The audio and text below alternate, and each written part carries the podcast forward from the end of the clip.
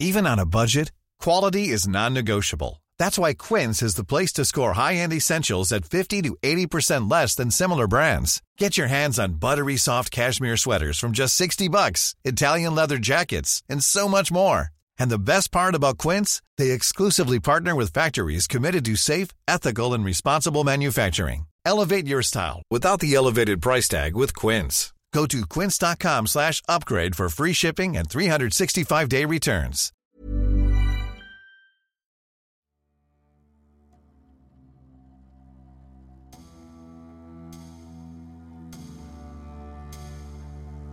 Ben Hogan est un des plus grands golfeurs de tous les temps. Stoppé net en pleine gloire par un terrible accident de voiture en 1949, alors qu'il trônait au sommet de la hiérarchie mondiale, l'Américain a surmonté ses blessures au corps et à l'âme pour revenir au premier plan à une vitesse fulgurante. Retour sur une des plus spectaculaires résurrections de l'histoire du sport.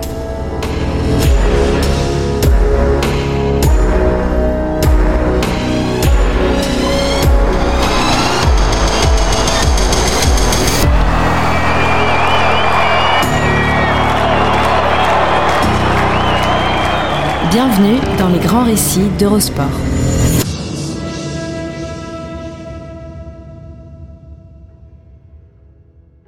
Mercredi 2 février 1949. Ben Hogan se lève à l'aube.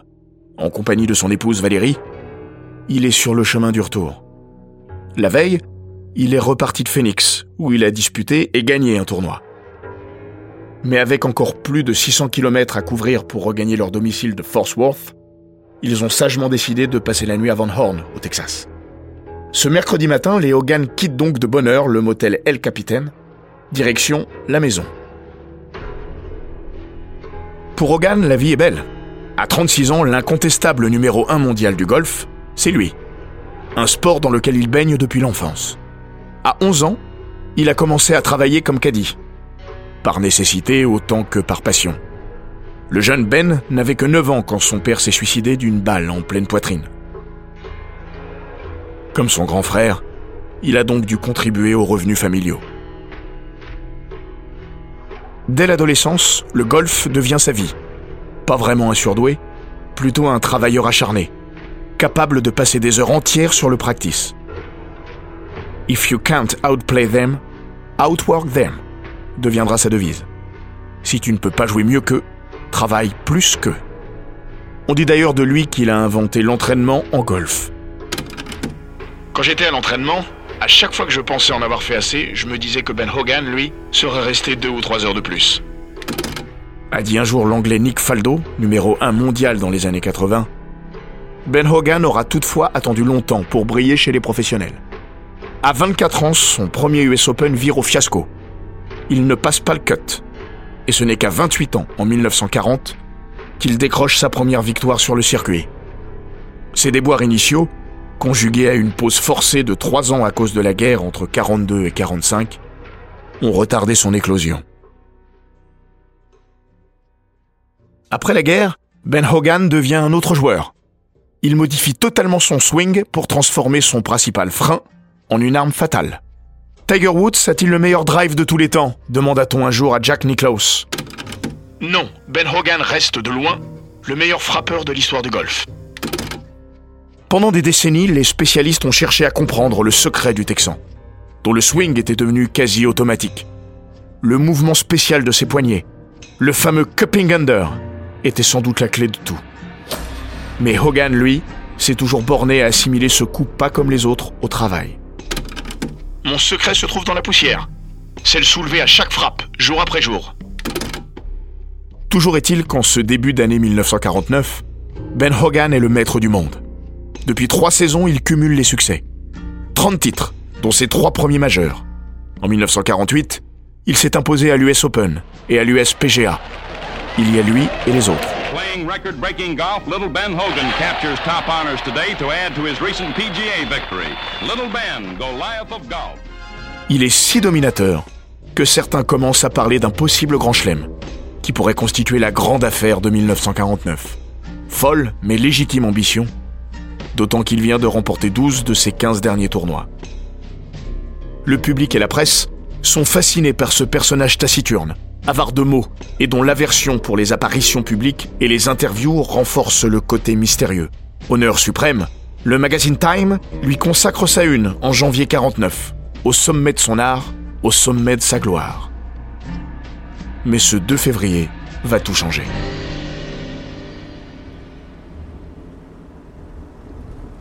Quand les Hogan remontent dans leur Cadillac, un pâle soleil d'hiver tondu comme un moine trône au-dessus de Van Horn. Mais dès qu'ils s'engagent sur la Highway 80, un épais brouillard tombe brutalement. Très vite, la visibilité devient minime. Au volant, Ben Hogan réduit sa vitesse à 35 km/h. Sur cette route à deux voies, le golfeur distingue alors à peine quatre lumières de phare arrivées face à lui. Un bus est en train de dépasser un camion. Manœuvre insensée dans ce brouillard. La collision est inévitable. C'est la mort que les Hogan croient voir arriver en face.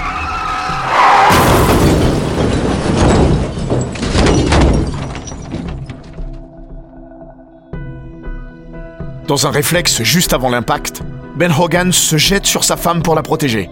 Ce geste désespéré lui a également sauvé la vie. Sous le choc, la colonne de direction s'est désarticulée et a éventré le siège conducteur. S'il était resté à sa place, Hogan aurait été empalé. Vivant, il est toutefois salement amoché. Double fracture du bassin, fracture de la clavicule, de la cheville gauche, trois côtes cassées et une blessure à l'œil gauche qui altérera durablement sa vision. Mais Ben Hogan va surtout frôler le pire deux semaines après l'accident. Alors qu'il est encore soigné à l'hôpital Hôtel Dieu d'El Paso, les médecins sont alertés par la formation de plusieurs caillots de sang dans ses jambes et ses poumons. Souffrant d'une phlébite, transfusé à plusieurs reprises, Hogan doit subir une intervention délicate sur sa veine cave, celle qui relie directement la partie inférieure du corps au cœur. Elle sauve sa vie, mais compromet son retour sur les greens, car il en gardera, jusqu'à la fin de ses jours, une fatigue chronique et des douleurs permanentes dans les jambes, au moindre effort. Pour un golfeur, contraint de marcher plusieurs kilomètres par jour en compétition, le handicap est aisément compréhensible. Sorti de l'hôpital le 25 mars, l'Américain entame alors une longue et pénible convalescence. Touché dans sa chair et affecté psychologiquement, il s'en ouvre dans une des rares interviews qu'il donne à cette époque. Ce sera un long chemin. Je rejouerai au golf, c'est une certitude. Mais je crois que jamais je ne pourrai retrouver le niveau qui était le mien l'an dernier. Vous travaillez dur pour atteindre la perfection toute votre vie et, et quelque chose comme ça vous arrive. Pendant des mois, tout effort lui est prohibé. Ben Hogan tourne comme un lion en cage. À la fin de l'été, il est incorporé à l'équipe américaine de Ryder Cup en tant que vice-capitaine. Un mois et demi auprès de ses collègues, qui attise un peu plus encore son désir de jeu. Mais sa souffrance est visible et durant le voyage sur le Queen Mary pour rejoindre l'Europe, il doit subir plusieurs injections pour atténuer ses douleurs. Sur le bateau, au cours d'une discussion informelle avec les journalistes, il leur fait part de son intention de reprendre l'entraînement à son retour aux États-Unis et la compétition dès le début de l'année 1950. Ils le prennent pour un fou. Leonard Crowley dévoilera la scène quatre ans plus tard. Quand Ben nous a quittés, nous avons spontanément eu les mêmes mots. Quelle tristesse. De fait, personne ne croit alors à un retour du faucon au plus haut niveau. Toute ma vie, les gens ont passé leur temps à prétendre ce que je ne pourrais pas faire. Je pense que ça m'a toujours donné de la force. J'ai passé mon existence à prouver aux autres qu'ils avaient tort. En attendant, Hogan est également approché par Hollywood, désireux d'adapter son histoire au cinéma. Le film Follow the Sun sortira au printemps 51, retraçant l'ascension de Ben Hogan, son terrible accident et son retour au sommet. Car Hogan, contre toutes les prédictions, va vite retrouver son rang. En février 1950, un an et deux semaines après son accident, et quelques semaines seulement après son retour à l'entraînement, le Texan signe un retour mémorable à la compétition lors de l'Open de Los Angeles. Il ne l'a pas choisi pour rien. Vainqueur du tournoi en 1948 et 1949, il a également triomphé au Riviera Country Club lors de l'US Open 48 il s'y sent comme chez lui. Hogan n'a annoncé sa participation que trois jours avant le début du tournoi, à la surprise de tous. À Los Angeles, il sidère tout le monde. Contraint de s'asseoir régulièrement pour se reposer, il est pourtant en tête quand il achève son 72e et dernier trou. Seul Sam Snead, deuxième à un coup en arrivant sur le 18 de ce dernier tour, peut encore l'empêcher de s'imposer. Hogan ne veut pas voir ça. Avec des amis, il s'est installé dans le clubhouse, guettant le bruit de la foule. Snead sort un putt dantesque, synonyme de birdie et de playoff. Quand il comprend que la victoire vient de lui échapper, Hogan balance un magazine dans le clubhouse. Une semaine plus tard, le playoff tourne à l'avantage de Snead. J'ai gagné le tournoi, mais Ben, lui, a gagné l'admiration de tous, y compris la mienne. Dira-t-il au Los Angeles Times des années après. En dépit de la frustration, ce résultat inespéré donne du crédit au vrai grand défi du miraculé de la Highway 80, remporter l'US Open quatre mois plus tard. Sur les links de Mérion, Ben Hogan tisse sa toile. Le vendredi soir, à mi-parcours, il pointe au cinquième rang, à deux coups du leader. Mais les deux derniers tours se jouent en une seule journée. Le samedi. Physiquement, une torture pour le Texan. À six trous de la fin, alors qu'il a pourtant pris la tête, il n'en peut plus. Se tournant vers son caddie, Nick Chocha, il lui lance Fils, ramène mes clubs au clubhouse. C'est fini pour moi, j'en peux plus.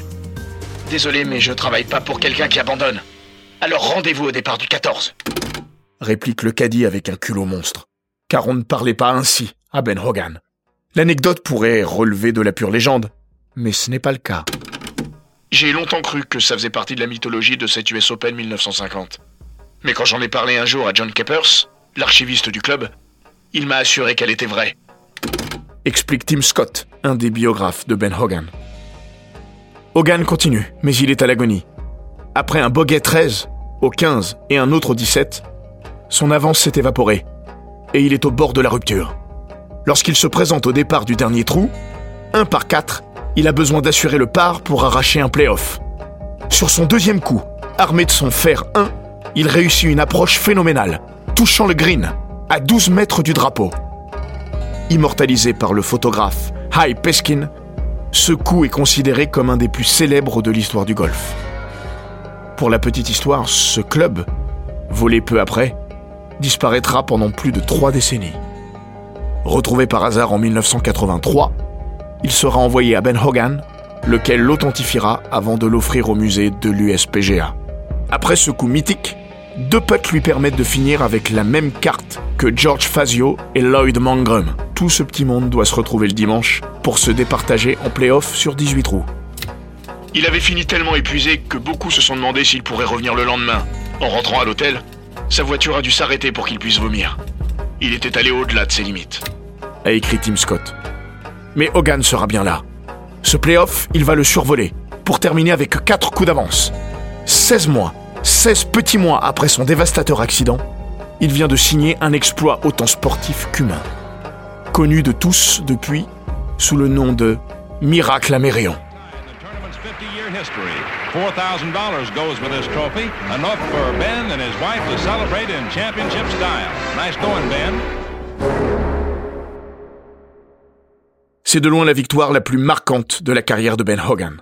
Mais ce ne sera pas la dernière. De façon assez invraisemblable, il remportera au total 6 titres du Grand Chelem après son accident, contre seulement 3 avant. En 1953, il vit même sa plus belle saison, s'adjugeant le Masters, l'US Open et le British Open. Il reste à ce jour le seul joueur dans l'histoire du golf à avoir remporté les trois premiers tournois du Grand Chelem dans une même saison. Performance connue sous le nom de Hogan Slam. Après sa victoire au British, la seule de sa carrière, Hogan, devenu un véritable héros de son temps, est célébré à New York lors d'une incroyable parade sur Broadway.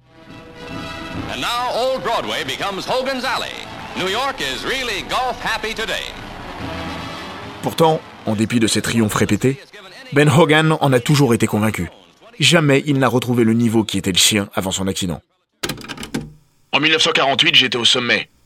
Ensuite, je n'ai fait que souffrir et mon jeu n'a plus été le même. Je n'ai jamais été capable de jouer plus de 6 ou 7 tournois maximum par saison. Sinon, j'avais trop mal. Malgré ce frein et son émergence tardive, il a achevé sa carrière avec 64 victoires. Seuls Niklaus, Woods et Snead ont davantage gagné que lui. En 1967, à 54 ans, il a accompli le dernier grand exploit de sa carrière lors du Masters d'Augusta. Dixième du classement final, il a surtout signé un 30 sur le back 9, un record qui allait tenir jusqu'en 1992. Si le 2 février 49 a changé le golfeur qu'il était, il a aussi transformé l'homme. C'était une personne compliquée. Il pouvait être adorable avec les chiens, mais infect avec les gens. C'était dû au fait qu'il était tellement exigeant et impitoyable avec lui-même qu'il avait les mêmes attentes vis-à-vis des autres. Forcément, il passait son temps à être déçu par ses semblables. Explique Kurt Sampson, lui aussi auteur d'une biographie du champion. Mais de la vie générale, son rapport aux autres a été bouleversé par son accident de voiture, comme le confirmera Sampson. Il est devenu plus ouvert, plus sociable. Longtemps, il n'a pas aimé les autres, mais il a senti que les autres l'aimaient, et je crois qu'il en a été touché.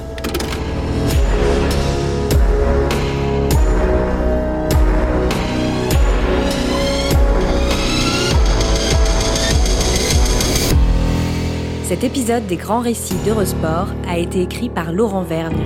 Il est raconté par Florian Bayou, monté par Jean-Gabriel Rassa et produit par Bababam. N'hésitez pas à vous abonner, commenter, partager et noter ce podcast sur Apple Podcast, Google Podcast, Castbox, Spotify, Deezer et toutes les plateformes audio.